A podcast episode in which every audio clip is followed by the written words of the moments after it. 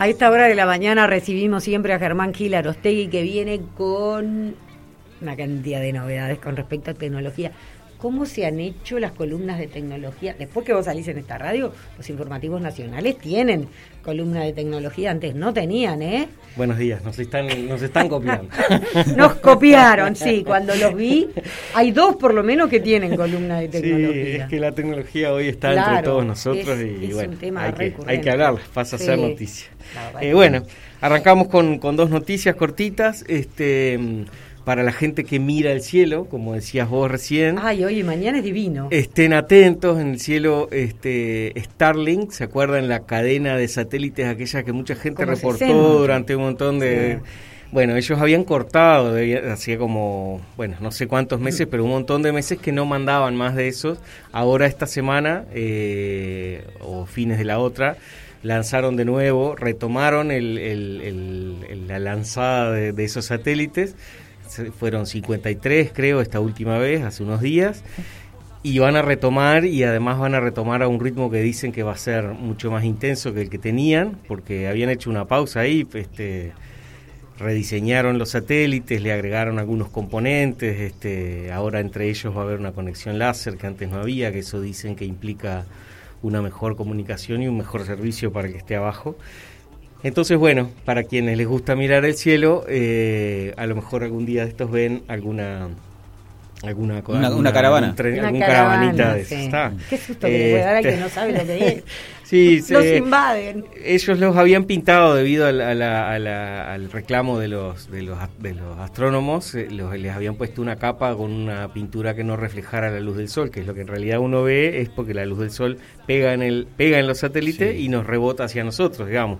Entonces los habían pintado con un color que decían que no no se deberían de ver pero después de haberlos pintado igual se los vio en varios lugares. ¿Pero por qué los pintaron?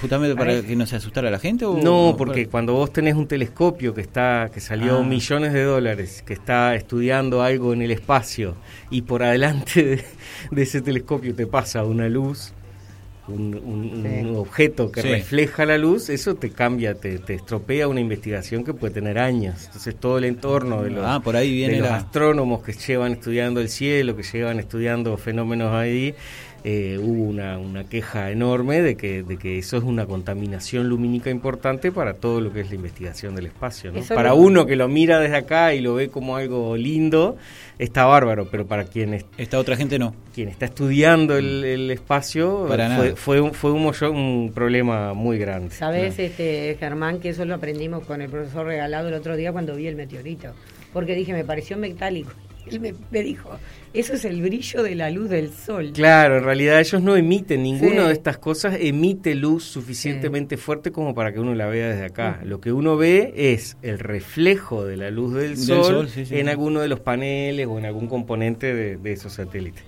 Hace años había una aplicación que estaba buenísima que cuando estaban los satélites Iridium, me estoy yendo del, pero bueno, los satélites de Iridium, que fue la primera red grande de satélites que se creó para ofrecer eh, llamadas en cualquier parte del mundo. Vos te comprabas un, teléfono de Iridium, ah, que era un, teléfono grandote, sobre todo se usaba. Los teléfonos satelitales. El teléfono satelital, que se usaba mucho en los barcos o en, o en, los procesos militares. Esos satélites tenían unos paneles solares muy grandes y había una aplicación que te decía, pasado donde vos estás parado, bueno, parate en tal lugar, tal día, a tal hora, y vas a ver como un flash desde una parte del cielo.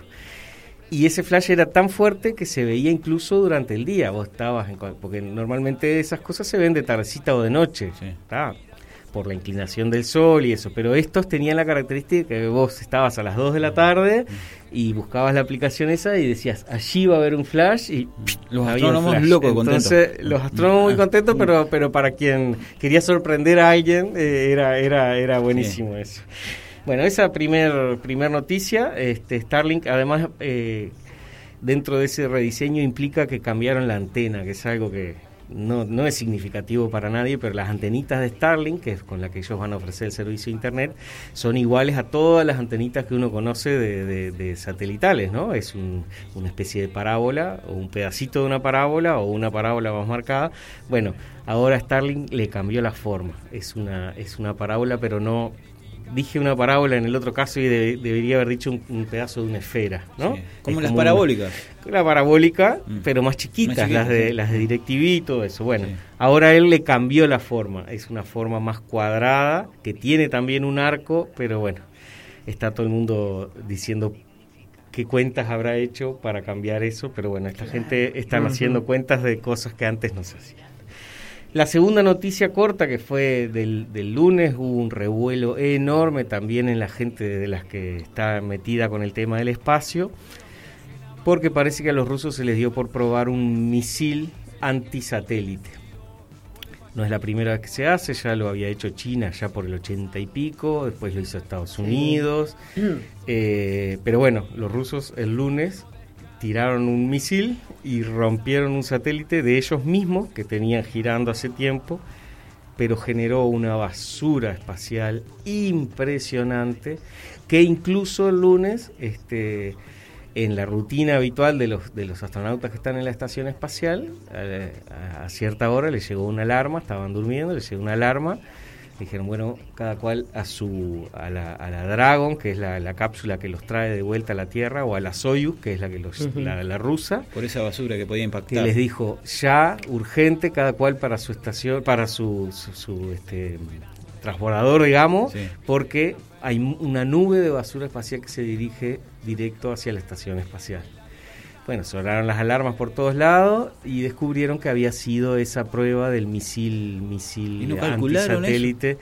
Bueno, eh, ahí está todo el debate. Fue una, si uno lee los tweets y, las, y las comunicaciones entre los distintos gobiernos, es, una acusación gigantesca de irresponsabilidad. Porque no solo eso, sino que esto queda en el aire. Entonces, nadie dice que cada cierto tiempo tengan que de nuevo ir a, ponerse en esa posición de, de segura. orbitando. Eso queda orbitando. Y además cada uno de los fragmentos, esos que siempre hablamos, que pueden ser chiquititos, un fragmento chiquitito a 28.000 kilómetros por hora, es, una bala, es mucho más que una bala. Entonces hay toda una, una discusión gigantesca de por qué se probó, por qué se probó ahí, sobre todo porque cada vez ese espacio es más denso de cosas y, y con, con, cosas que son muy útiles. Las comunicaciones para nosotros hoy son, son imprescindibles. Hay mucho estudio fotográfico, de clima, que, que si no se la si no se tiene en cuenta de que eso, esa basura espacial rompe toda esa investigación que hay en el espacio, eh, bueno, imagínense que cada país tire una, haga una pruebita de esas y terminemos con, con bueno, Ahí vamos a estar mirando para arriba y vamos a estar viendo con, un mundo espacial más contaminado que en la propia Tierra. No, eso a la larga termina cayendo y se quema en la atmósfera, pero está genera un riesgo enorme en el mientras no cae. No, y también pensás en la aeronáutica también, en las termina en la atmósfera por la gravedad. Eso queda claro, eso queda mm. flotando ahí en la atmósfera, pero la gravedad pero de a poquito el rozamiento de esa partícula contra el aire denso de la atmósfera va haciendo que ese, esa partícula se va frenando, va perdiendo velocidad y al ir perdiendo velocidad, la gravedad de la Tierra la va trayendo ah. y bueno, y es que esto que se reporta muchas veces, lo mismo que el bólido este, lo único que con algo artificial. Este, bueno, y el tema de hoy fue un tema que lo tratamos sobre el principio de esta columna el año pasado o, en algún momento que fue la impresión 3D. Me acuerdo que hablamos de que de que yo, lo veo como algo de que nos va a cambiar las vidas, tal, vez que a nosotros no tanto, pero a nuestros hijos seguramente. ¿Se acuerdan que hablábamos de que uno pueda querer unos lentes con un armazón especial y va, se baja el modelo, baja el diseño 3D de esos lentes, le pone el filamento que uno quiere a la impresora, le da a imprimir y unas horas después tiene pronto sus lentes. Eh, ¿Cómo funciona la impresión? Para, para los que no saben mucho, la impresión 3D, el concepto general es, imagínense una manzana que uno la agarra con una, con una especie de pelapapa y le saca miles de capitas, ¿no? Bueno, la impresión 3D es como el proceso inverso a eso. Uno agarra la primer capita de la manzana, esa que la, la, la tapita, la primera, y la impresión 3D lo que hace es, si tuviese un, inyector de manzana, digamos, ¿no? De, material manzana, va y hace una primer capita con la forma de, esa tapita, ¿no? Después se mueve unos este, apenas para arriba, imprime otra capita más y se mueve otro poquito, imprime otra capita y así va formando el objeto 3D. Ah, el material que se inyecta que hasta ahora era solamente plástico, dos, dos, dos no, 20 o 30 tipos de plástico, ese material de las impresoras 3D ha evolucionado en estos últimos años muchísimo. Al principio era solo PLA o ABS, que son dos plásticos muy maleables que uno conoce. El ABS es el que están hechos todos los canastos, todas las cosas que uno usa de plástico. Uno es biodegradable, el otro no. Bueno, ese, ese, ese material que se usa para imprimir ha ido cambiando. Antes era solo plástico, después este, se puso metal en ese, en ese cabezal, digamos, y con un láser se, se, derrite la punta de ese material y la impresora va recorriendo lo que, lo que el modelo le dice y va generando un objeto de metal. Hasta el punto de llegar a ser ya eso, Ya eso, ya eso este, sin duda que, que, que, ha cambiado, sobre todo en la estación espacial hay muchas cosas que se imprimen localmente, no hay que llevarlas desde acá. Se están haciendo motores, se, están haciendo muchas piezas que es con material impreso en metal. Las casas, hay toda una, una, una, una, línea que va hacia que en el cabezal vos en vez de ponerle manzana plástico, le pones eh, concreto, le pones este hormigón y la impresora va recorriendo lo que serían los muros de la casa, las paredes de la casa y se hace una primera tirada, después se levanta un poquito y hace otra y ahí en un cierto tiempo te deja una casa pronta. Em, pero bueno, se ha ido avanzando. Hay otra línea de, impresión 3D que es con resina, la resina esa que usan los dentistas cuando uno nos ponen una resina, que vienen con esa luz violeta, que es lo mismo, es el concepto es el mismo, simplemente depositan una capa de un material que es, que es líquido, lo apuntan con una luz y ese, ese material se endurece. Y eso, si uno va poniendo una capita arriba de otro, va construyendo un objeto. Las, las impresoras 3D de resina también son cada vez más comunes y hay resinas de todo tipo, de todos colores. Entonces, eh, vamos yendo hacia eso, hacia que cada uno se fabrique lo que, lo que necesita sin depender de, una industria. Pero lo que queríamos hoy este, traer es que hace unos, unos días se imprimió por primera vez un bife de guayú. No sé si, si, si, tienen idea de lo que es, pero un bife es un churrasco, un churrasco. Y guayú es la carne japonesa esta, la carne, según dicen, la mejor carne del mundo. Es una carne que, que es la característica principal que tiene es que es como veteada con grasa, no es un pedazo grande de carne, sino que entre medio tiene como pedacitos de grasa, que eso hace que cuando uno la come queda como, es como una carne mucho más este, líquida, vamos a decir, ¿no? Bueno, lo que hicieron en Japón fue, en ese cabezal pusieron lo que uno creía que era carne, pero lo que nos pareció interesante de comentar acá es que hicieron un bife de guayú, pero lo que le pusieron adentro no fue carne, sino que fueron todos productos vegetales mezclados de una manera estricta de tal manera que el comensal que estaba del otro lado no pudo darse cuenta de que estaba comiendo guayú y estaba comiendo un bife hecho, impreso en 3D con todos productos vegetales, entonces era, eh, eh, es un cambio y además la gente que estaba en el otro lado no pudo darse cuenta, no logró, que se suponía que eran todos expertos, ¿no? Chefs, este, grandes conocedores de eso, bueno, les presentaron el churrasquito ahí, se lo comieron. Todos y al guayú. tiempo este, se, les cuenta dijo, que era vegetal. se les dijo esto no era guayú y esto no era natural, era fabricado con una impresión 3D, con productos, con, toda la carga alimenticia que necesita de esa carne, pero hecho a partir de soja, hecho a partir de soja, de, de, todo un montón de otros elementos que no era este carne. Qué impresionante.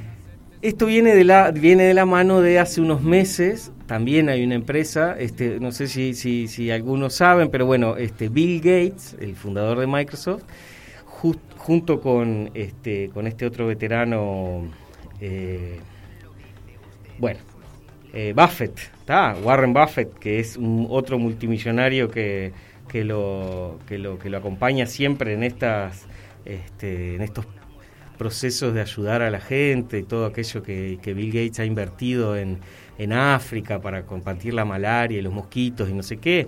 Ellos dos tienen una tradición que es sentarse cada tanto en un restaurante, en un, en un restaurante común de Estados Unidos y comen una hamburguesa, una hamburguesa famosa, este, porque está, siempre comen la misma y les gusta y son como fanáticos de esa hamburguesa. Hace unos meses también se les cambió esa hamburguesa sin decirles nada, le cambiaron la hamburguesa y le pusieron una hamburguesa hecha a partir de... No, no, esta no era 3D, era, pero sí era vegetariana, era este, con productos vegetales. Los dos se comieron la, la hamburguesa y ninguno de los dos tuvo la, la capacidad de darse cuenta de que, esa no era carne de verdad. Salió mucho esa noticia por esto, porque los que promueven que no se consuma carne por el tema del bienestar animal y todo, quedaron fascinados con eso. Fue un cambio importantísimo porque eso disparó, este, a partir de ahí, eh, Burger King, que es uno de las cadenas estas de hamburguesa, tiene la, esa hamburguesa a la venta al público y eso, cuando, cuando pasó eso, disparó muchísimo las ventas. Hay todo un debate ahí de si, de, si, eso es, es mejor o no es mejor, si contamina más o contamina menos. Nosotros nos fundimos los uruguayos. los uruguayos nos viene bien o mal, este, si la industria de la carne va a desaparecer o no. Pero bueno, más allá de eso, queríamos este, traerle el tema impresión 3D, retraerlo a lo, a lo que es la columna, porque es un mundo que va hacia ahí, va hacia ahí. Este, todavía es lento el proceso, pero igual han bajado de, digamos, de, en estos últimos cinco años algo que antes llevaba, te llevaba 10 horas imprimir, una piecita para un repuesto para algo, ahora te lleva dos, tres horas. Me acuerdo. Y eso sigue avanzando mucho. De los trabajos que hacían ustedes en el liceo número 4, con la impresora este, distintos tipos de trabajos, ¿no? Esas piezas, por ejemplo, me acuerdo que, habíamos armado una, una, una, este, una, estación, una estación meteorológica, el molinito de la estación espacial, de la, espera, perdón, de la estación meteorológica nos había, nos había llevado este, como, sí, como 12 horas de imprimir y hoy con las impresoras que hay, que además salen 200, 300 dólares, con una impresión, una impresora de esas lo imprimís en dos horas, tres horas. Hay impresoras que, que fabrican, digamos, eh, o, estará en estudio que fabriquen algún ser vivo. No, imposible. Bueno, se están imprimiendo órganos. Hay ah, órganos que sí Las manos, por ejemplo, hay, hay, órganos que las están imprimiendo. Me puse a pensar y, sin duda, y los productores ganaderos en cualquier momento imprimen vacas. bueno, creo que estamos lejos, por eso decía, es un mundo que se viene, tal vez que para hechas con verdura, con vegetales. Para quien esté este, pensando en invertir idea para cambiar de rubro sin perder. la forma de la vaca. Es, una, es moverse hacia otro lado. Pero bueno, en esencia este que se, que se, que se sepa que esto este, se está viniendo y, bueno, es algo que con el que probablemente nuestros hijos y nietos van a, van a convivir, de decir, bueno, quiero unos, unos campeones nuevos y en vez de Impresoras y autos eléctricos, todo. Y, exacto, mm. eso es lo que, lo que van a vivir ellos. Muchas gracias, Germán Gilarostegui. Gracias por la columna de tecnología, gracias por el jueves. En breve, qué simple que es su ciencia.